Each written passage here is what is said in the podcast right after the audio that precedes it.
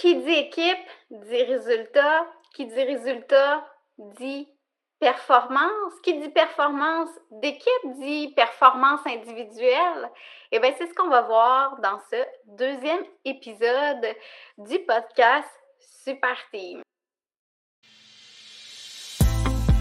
Bienvenue sur le podcast Super Team. Mon nom est Edith Cabot. Je suis consultante en gestion des ressources humaines, coach, formatrice et médiatrice. J'ai fondé Authentic Management en 2019 dans le but d'accompagner les entrepreneurs et les gestionnaires dans la gestion humaine de leur performance d'entreprise afin d'accroître l'expérience des employés et ainsi propulser l'expérience client. Au fil des ans, j'ai eu la chance d'accompagner plusieurs dizaines de gestionnaires à mettre en place de bonnes pratiques afin d'attirer, de mobiliser et de créer l'engagement organisationnel. Sur le podcast Super Team, nous allons voir, grâce à du contenu hebdomadaire, des astuces pour répondre à une grande question. Comment peut-on accompagner nos équipes vers plus d'autonomie, de proactivité, de développement de la créativité et d'engagement? Déjà, une des clés importantes est la connexion humaine et c'est ce que nous allons voir avec différents invités experts. Bienvenue sur mon podcast Super Team.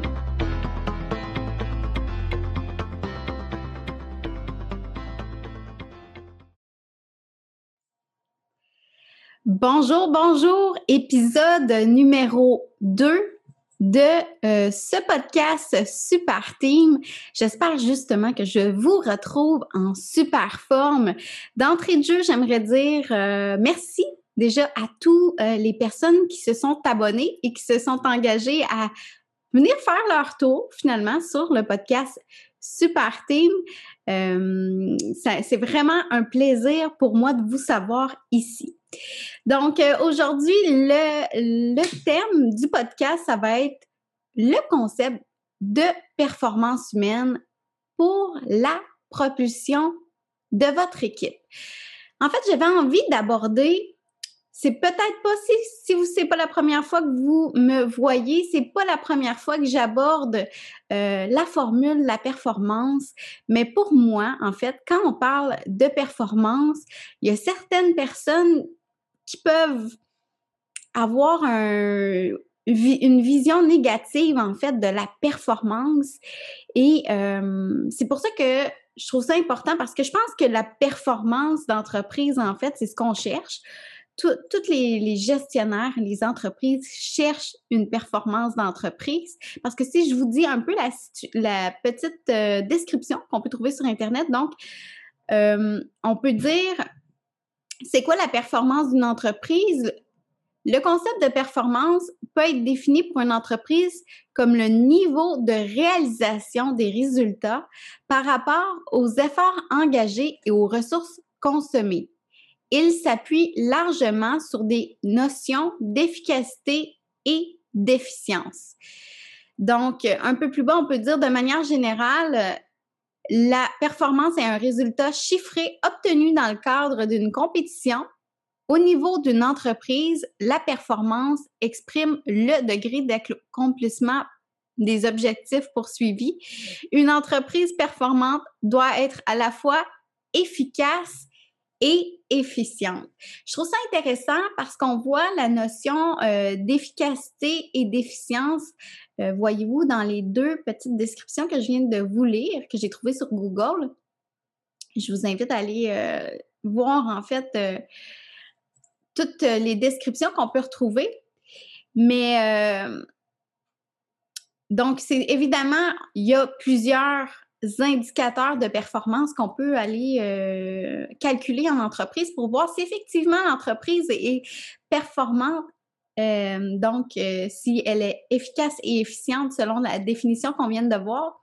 Mais c'est bien beau tout ça, mais la question qu'on peut se poser, au niveau des équipes, c'est comment je peux avoir plus de performance de mon équipe? Comment est-ce que je peux arriver en tant qu'entreprise, en tant que gestionnaire, à générer plus de performance dans mon entreprise, justement, pour atteindre les objectifs? Et c'est ce que je vais euh, discuter avec vous. Une question qui, euh, que j'aime beaucoup discuter parce que ça permet justement d'aller chercher des éléments et euh, vous l'avez vu dans mon titre, c'est surtout d'aller chercher les éléments qui permettent une performance humaine. Faut pas l'oublier. Euh, je pense que le mot performance, c'est pas tout le monde qui l'aime parce que justement, c'est comme s'il y avait une connotation négative à la performance parce que c'est comme si fallait faire des efforts et des efforts épouvantables justement pour arriver à un résultat ou euh, sans faire des efforts épouvantables, c'est qu'il fallait tout le temps avoir le gaz au fond. C'est un peu comme ça qu'on peut euh, on peut l'interpréter, mais moi je vais plus dans, dans le sens de c'est pas travailler plus fort qu'il faut, mais travailler mieux et comprendre surtout qui, peut donner de la performance. Donc, ce que j'avais envie de vous présenter aujourd'hui, c'est la formule de la performance qui va nous permettre de décortiquer comment qu'en équipe, on est capable de générer de la performance, mais d'abord, il faut avoir une performance individuelle pour ensuite aller créer une performance d'équipe. Et s'il y a plusieurs équipes dans l'entreprise, bien, bien sûr, aller faire une performance globale d'entreprise. Il y a plusieurs éléments pour donner une performance, mais aujourd'hui, j'avais euh, le goût de vous décrire la, formule qui va permettre de le faire de façon individuelle. Donc, la, la formule est celle-ci, donc la performance égale le potentiel moins les interférences fois la motivation. Donc, cette formule-là, je l'aime beaucoup parce que ça vous permet de voir comment vous pouvez, quel effet de levier vous pouvez utiliser dans votre entreprise justement pour pouvoir créer de la performance individuelle pour ensuite créer de la performance d'entreprise. Donc, il n'y a pas de miracle. Peut-être que je vous, je vous euh, apprendrai pas quelque chose nécessairement de nouveau, nouveau, mais peut-être si je réussis justement à vous donner une nouvel angle. Et pourquoi c'est important justement de considérer les, humains dans votre organisation et euh, toute la dimension humaine, autant euh, simple ou complexe qu'elle peut, peut, être, ben ça sera déjà ça. Et euh, mon objectif de la journée sera justement rencontrer donc, comme vous l'avez constaté aujourd'hui, j'ai pas encore d'invités. Ça sera la semaine prochaine. Restez avec moi jusqu'à la fin du podcast et je vous dirai euh, justement quel sera le sujet pour le prochain podcast. Donc, si on reprend la formule, donc euh, le potentiel, c'est le premier élément de la formule. Donc, si je vous pose la question, est-ce que c'est quelque chose que vous considérez dans votre entreprise, le potentiel d'une personne?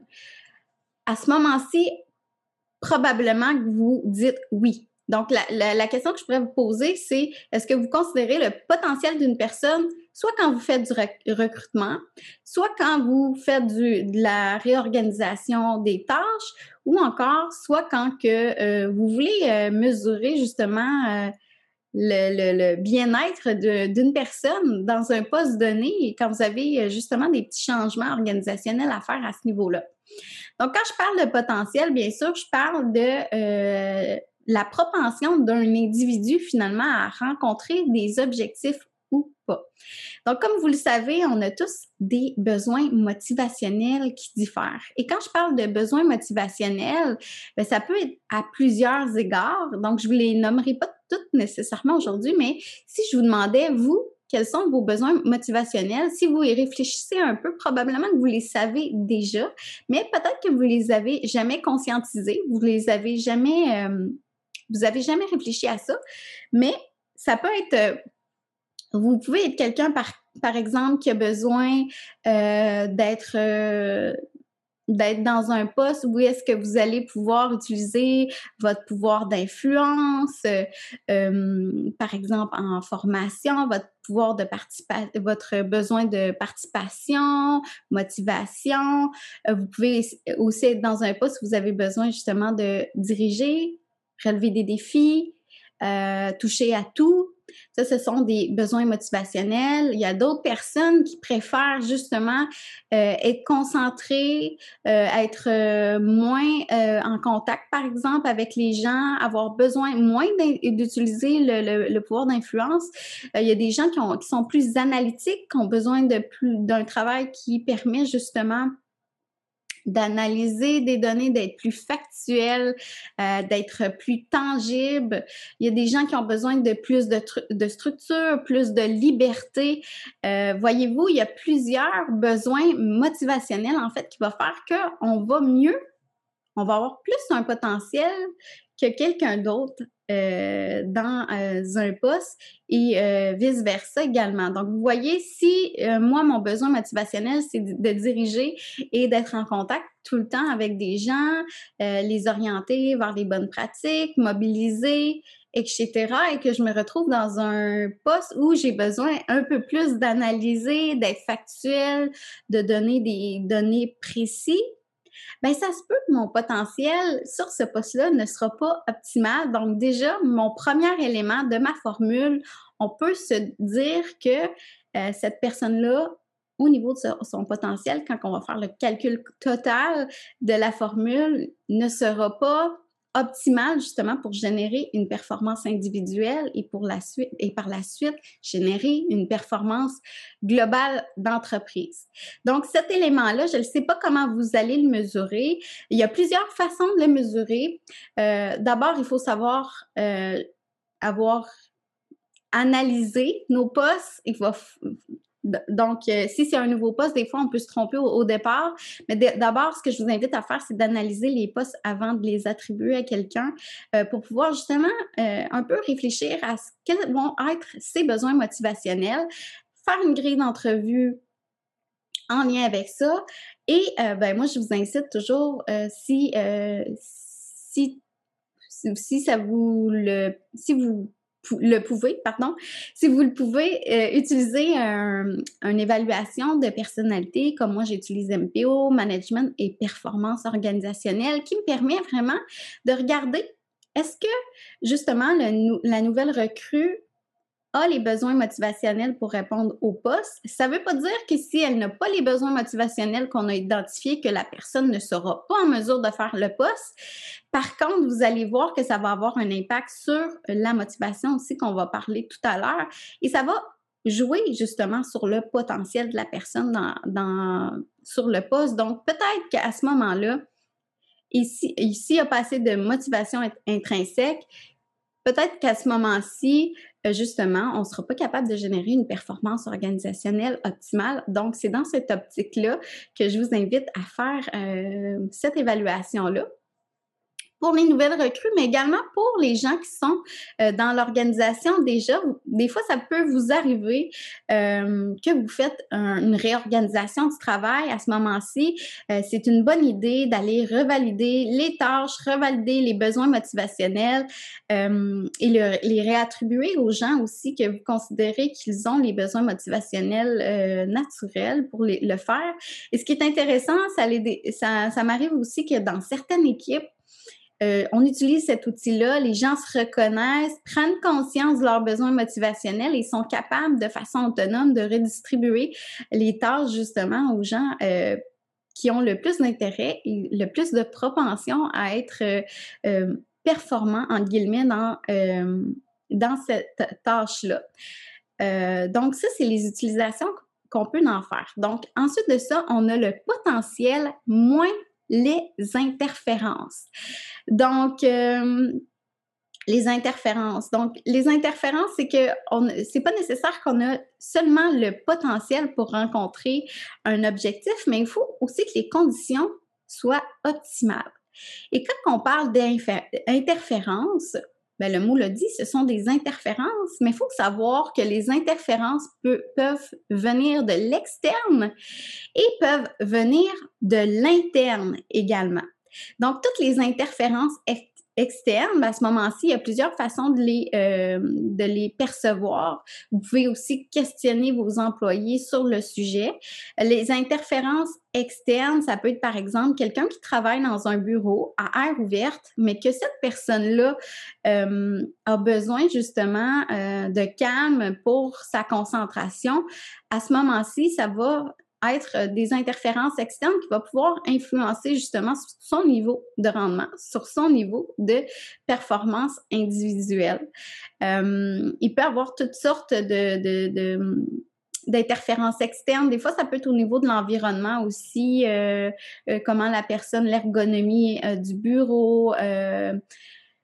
Voyez-vous, il y a plusieurs aspects comme ça qu'on peut aller sonder justement les employés pour voir si eux, quel type d'environnement ils ont besoin justement pour bien évoluer. Et c'est surtout une erreur de considérer que tout le monde devrait avoir les mêmes besoins parce que on peut le voir aussi au niveau des neurosciences que le fonctionnement du cerveau de chacun n'est pas le même et les aires, du cerveau justement où est-ce que la certaines personnes doivent se concentrer, etc., ne fonctionnent pas nécessairement de la même manière. Donc, tous n'ont pas le même fonctionnement et c'est à prendre en considération justement si on veut optimiser nos chances et euh, de un, ben, la motivation au travail, bien sûr, mais le bien-être au travail qui permet justement à l'entreprise de bien performer.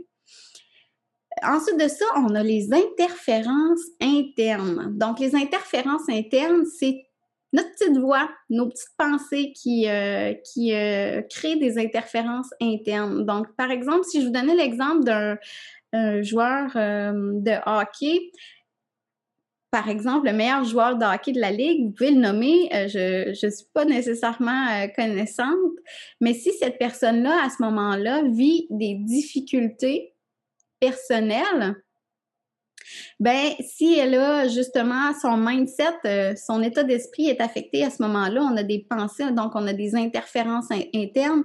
Cette personne-là, même si c'est la meilleure, elle a toutes les compétences. Si les interférences internes viennent jouer, euh, sont présentes cette journée-là, par exemple, euh, eh bien sa performance momentanée ou de la journée ne sera pas nécessairement optimale. Donc, c'est à considérer. Et c'est pour ça qu'on voit, ben, c'est pour ça d'un que moi aussi, je, je fais du coaching justement avec les gens euh, pour, euh, pour plein de raisons, mais notamment pour avoir un mindset optimal dans ses fonctions.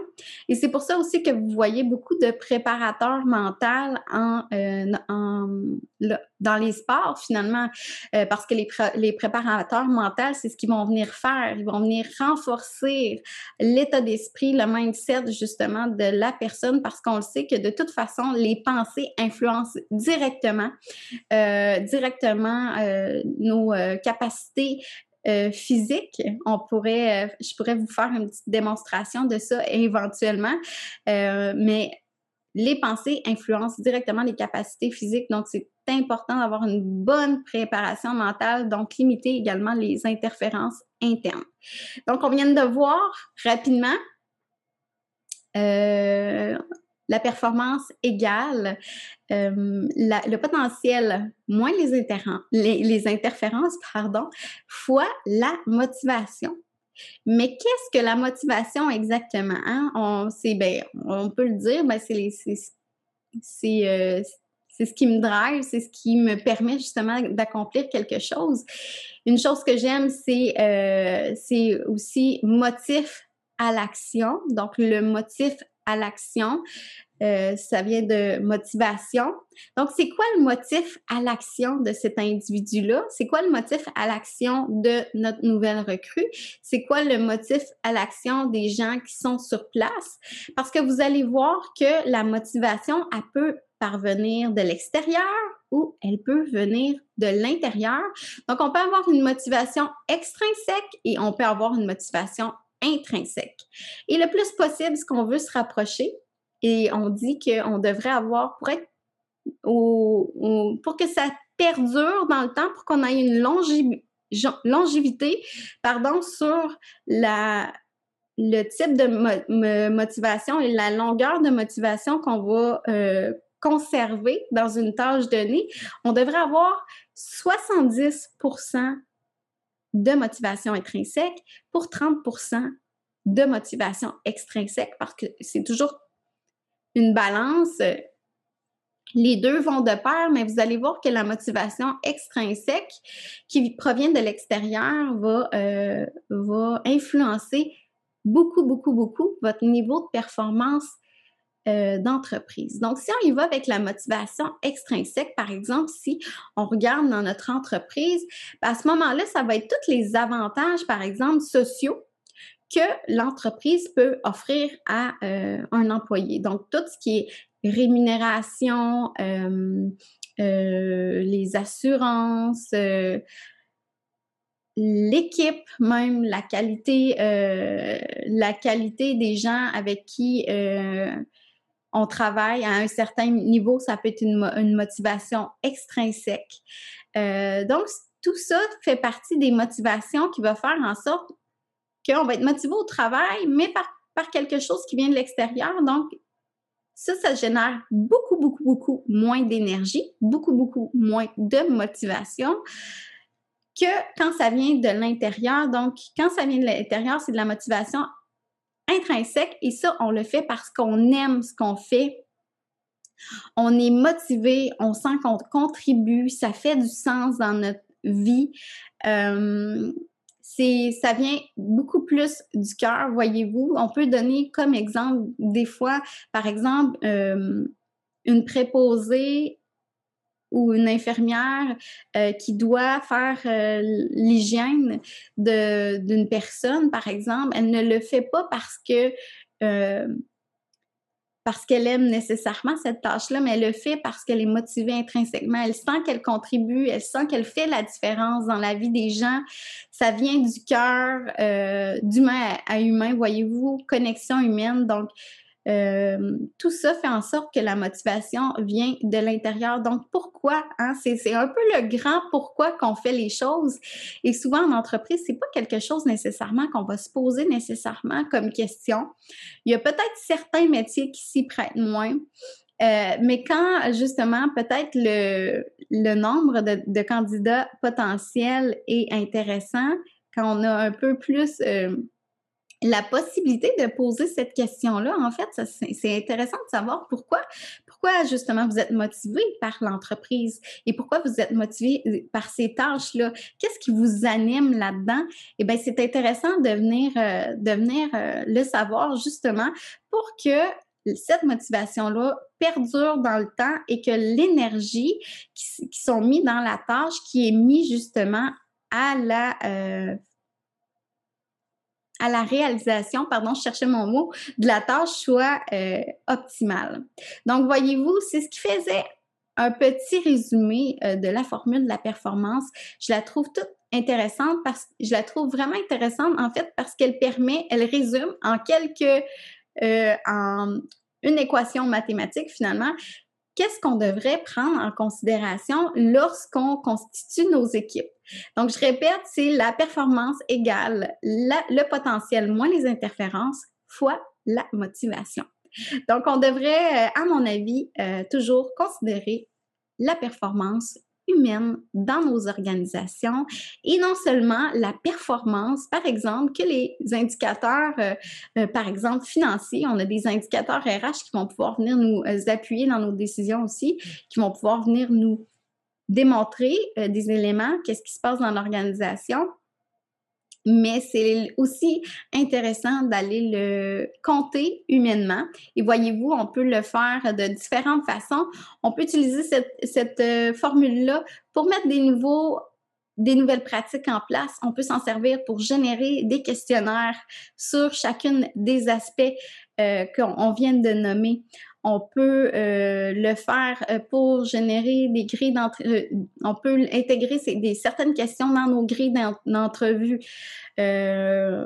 donc, il y a plusieurs, plusieurs, plusieurs choses à faire avec ces éléments-là. Je vous invite vraiment, si vous ne le faites pas, Peut-être que vous n'êtes pas en, charge du recrutement, mais déjà, si vous êtes en charge d'une équipe, ben, c'est de voir en fait ces éléments-là. Est-ce que les, gens dans l'organisation sont bien? Est-ce qu'ils sont motivés intrinsèquement? Est-ce qu'ils sont euh, à leur place, justement? Est-ce que ça répond à leurs besoins motivationnels? Et est-ce que je peux faire quelque chose euh, pour justement euh, limiter les interférences, qu'elles soient internes ou externes. Et là, vous allez me dire, oui, mais les interférences euh, internes, j'ai pas nécessairement euh, toujours le temps. pour ça, ben, il, il, existe plusieurs choses. Il y a du coaching en entreprise, il y a les PAE, les programmes d'aide aux employés qui sont offerts aussi en organisation. Et il y a les peut-être les rencontres d'équipe qui permettent de dénouer certaines interférences internes si elles concernent le travail. Il y a la gestion de conflits aussi. Moi, par exemple, je fais de la médiation, de la facilitation au milieu de travail. Donc, s'il y a un conflit non réglé, ça peut générer des interférences internes.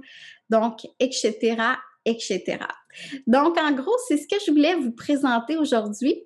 Euh, vraiment la formule de la performance. Et euh, ben, dès la semaine prochaine, on va déjà commencer euh, en, fait, je vais commencer déjà à recevoir des gens pour de belles entrevues avec de beaux sujets autant passionnants les uns que les autres pour justement vous donner des idées concernant justement vos équipes et comment constituer de super équipes et comment, quels sont les aspects tous les aspects humains, technologiques, fonctionnels, systémiques, nommez-les, qu'on peut mettre en place pour avoir une super team. Donc, la semaine prochaine, je reçois Mélanie Allé qui va nous parler euh, de la création de contenu au service de votre marque employeur. Donc, super intéressant comment on optimise cette visibilité-là, justement, pour avoir une quantité de CV, j'aime toujours dire une quantité de CV intéressant pour pouvoir aller euh, choisir notre nouvelle recrue qui va faire partie de notre super team. Donc, euh, merci encore d'avoir de votre écoute et je vous, je vous dis à la prochaine. Bye bye.